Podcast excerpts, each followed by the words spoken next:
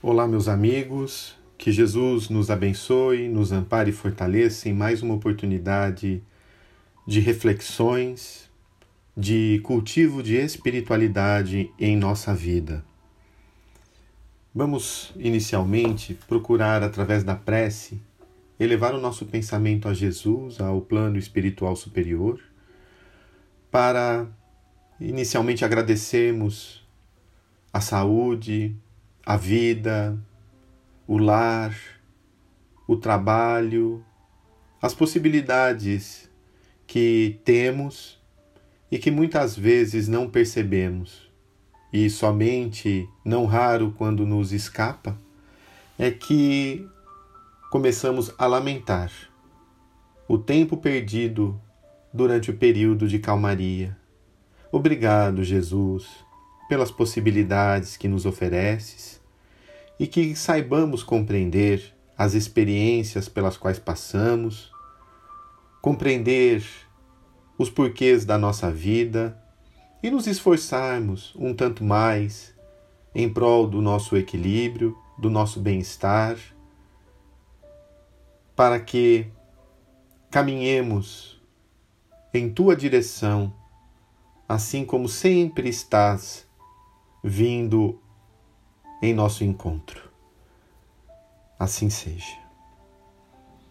Meus amigos, no capítulo 19 do Evangelho segundo o Espiritismo, A Fé Transporta Montanhas, no item 8, nós temos a parábola da figueira que secou, naquele episódio em que Jesus, quando saía de Betânia, sentiu fome, foi em direção a uma figueira que ele viu ao longe e estava verde, com folhas bem verdes, mas que não tinha figos. E ele acabou falando para que ninguém comesse mais de ti fruto algum. E os discípulos ouviram. E no dia seguinte passaram pela figueira, ela estava seca até a raiz. E Pedro comenta com o Cristo sobre a figueira que ele havia amaldiçoado e Jesus compara isso e diz: Tende fé em Deus, digo-vos em verdade que aquele que disser a esta montanha, tira-te daí e lança-te ao mar, sem hesitar em seu coração, falando isso, ocorrerá. E nos comentários de Allan Kardec, no item 9, logo na sequência, desse mesmo capítulo 19, nosso codificador ele compara a figueira como um, sendo um símbolo daqueles que aparentam uma propensão para o bem, mas que na realidade nada de bom produzem. E no parágrafo segundo, Allan Kardec anota simboliza também todos aqueles que, tendo meios de ser úteis, não o são. E eu gostaria que refletíssemos nesta frase pequena, mas muito profunda. Aqueles que, tendo meios de ser úteis, não o são. Meus amigos, quem de nós não terá a oportunidade de ser útil?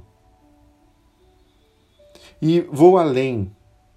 Pensemos nessa utilidade como algo útil para o nosso espírito, para que não confundamos o fazer as coisas com o ser útil, porque a gente pode fazer muitas coisas, mas sem uma referência positiva para nós. Poderemos trabalhar demais, 12, 14, 16 horas por dia, poderemos nos envolver em várias tarefas, mas que não representam para o espírito algo de valor, algo que acrescentará na sua alimentação, algo que será como uma referência quando chegarmos no mundo espiritual, algo que defina a efetiva obra que viemos ter e desenvolver aqui na Terra. Mas a todo instante podemos ser úteis. E com pequeninas oportunidades, poderemos marcar vidas e criar referências em nós. poderemos nos fazer úteis valorizando o serviço do próximo. Porque às vezes uma palavra de bom ânimo faz com que uma pessoa ganhe o dia. Um trabalho que foi bem feito, que o outro desenvolveu, valorizando aquilo, olha como que nós não estamos nos fixando na tarefa feita. Não importa se realmente ele organizou desse jeito, simplesmente né, o, o, o que ele produziu. Vale mais o fortalecer que nós percebemos aquilo. Que aquela pessoa tem um valor, que aquela pessoa se esforçou e nós reconhecemos. E aquilo cai tão bem na intimidade do outro que se sente grato, que naturalmente ele gera a vibração da gratidão que chega até nós. Há pessoas por aí que a gente não imagina, mas por dentro carregam várias dificuldades, vários problemas, dores morais, físicas, em que um contato nosso pode fazer toda a diferença. Importante todos aqueles que cruzarem o nosso caminho levarem uma referência sadia de cada um de nós. Uma palavra amistosa, um bom dia real, com vontade de dar esse bom dia, uma citação de esperança, algo que explique o porquê da vida e das coisas são situações úteis. Porque nesse momento, principalmente em que vivemos, quantos não estão desesperados? Quantos não estão sem rumo? Por desconhecerem os porquês da vida, a lei dos destinos, a lei de causa e efeito, por não terem a ideia da imortalidade, como a doutrina espírita nos passa ao verem partir um ente querido para o mundo espiritual, quantos ficam inconsoláveis? E quando temos a possibilidade, uma palavra de estímulo, de fé, de conforto, como cai bem na alma, como fortalece esse espírito que passa por nós então, enxergarmos determinadas situações como possibilidades de agirmos no bem. Então, isso poderá ser no nosso dia a dia e deve ser no nosso dia a dia, porque são situações simples. Vamos imaginar, vamos receber um pedido que fizemos de uma refeição no portão e percebemos o entregador agitado, tenso, nervoso. 30 segundos que a gente converse, um minuto, uma frase, um agradecimento, um pedido de calma, pode calar fundo naquele coração. Agora vejamos que é tudo uma construção e esse serviço, esse trabalho, ele deve ser começado dentro do lar, com aquelas pessoas que, não ao acaso, foram direcionadas para conviverem conosco. Como nos fazemos úteis a elas e a nós mesmos através dessa ação. Então aí entra a compreensão do outro, do momento do outro, do que o outro está sentindo, a palavra calma em meio à turbulência, o não provocar, ser a água que apaga o fogo. E lembremos que mesmo a água quente apaga o fogo, porque às vezes por dentro nós estamos também com dificuldades. Estamos a ponto de explodir. Mas pelo esforço, nós tomamos uma nova atitude, uma outra ação. E isso é importante para aquele momento, porque talvez um, dois minutos em silêncio evite uma discussão, uma briga, onde mudamos também todo o clima espiritual e todo o ambiente do nosso lar e de nós mesmos, já que os sentimentos e os pensamentos geram ondas. Emitimos incessantemente ondas, vibrações, de acordo com o teor que há naquele instante na nossa intimidade. Então, quando estamos com ira, com raiva, nervosos, estamos vibrando nessa faixa e atraímos, por consequência, espíritos que também vibram nessa determinada frequência. Então vejam como os dois lados da vida, por se interpenetrarem, são forças vivas em nós mesmos. E toda vez que fizermos algo de útil para o próximo e para nós, do ponto de vista espiritual, nos fortalecemos. Damos um passo além, avançamos um pouco mais, melhoramos a nossa sintonia mental com o alto e crescemos e nos fortalecemos, inclusive em saúde.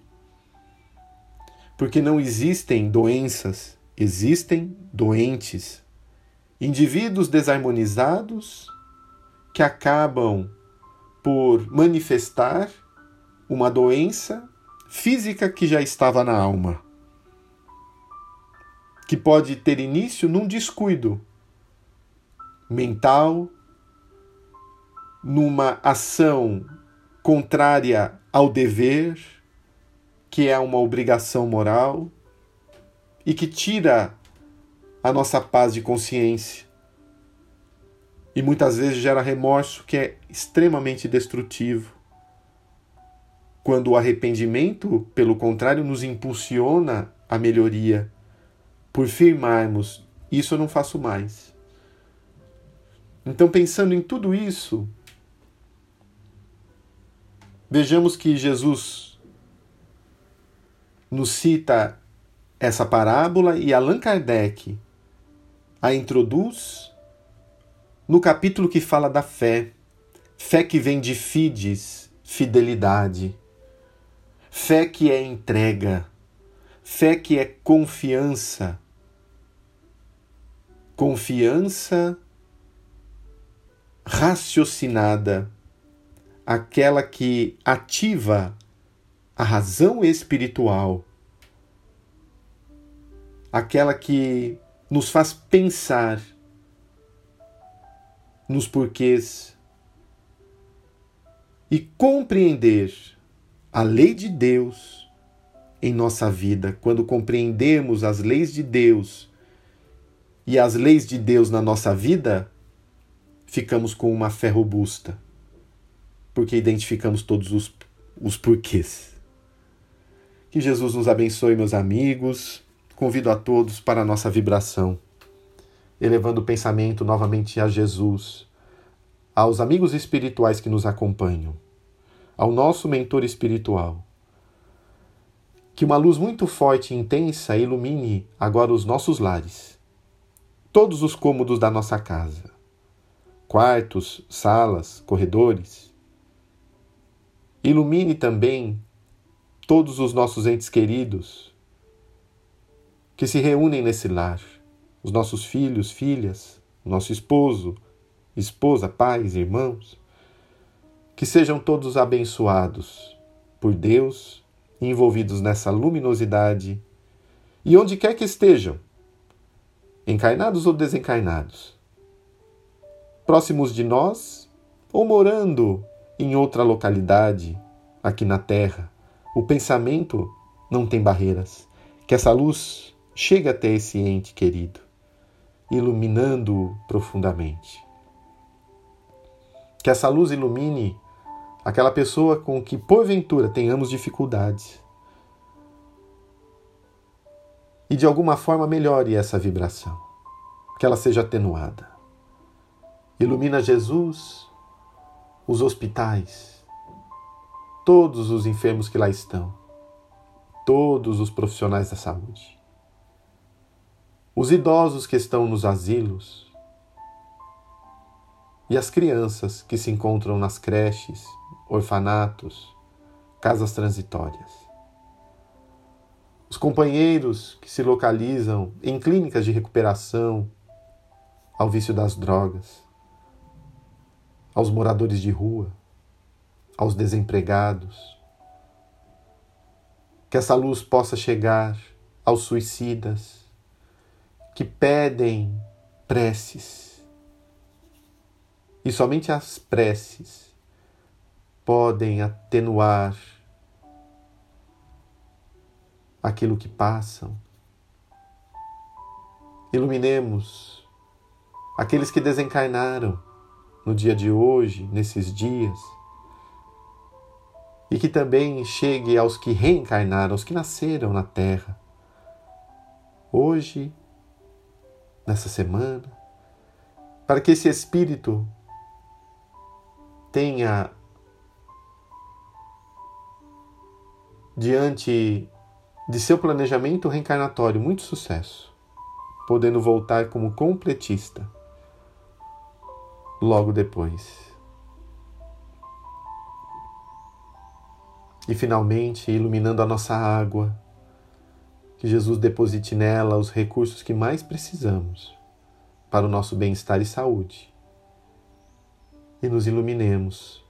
Querido Jesus, projete Sua luz sobre nós, sobre todo o nosso corpo físico e espiritual. Reequilibra, Senhor os nossos centros de força e que consigamos nos manter em equilíbrio através do pensamento, através do nosso esforço em mantermos uma atitude sadia. Seja conosco, Mestre Excelso, nos abençoe, fortaleça e ampare sempre. Assim seja.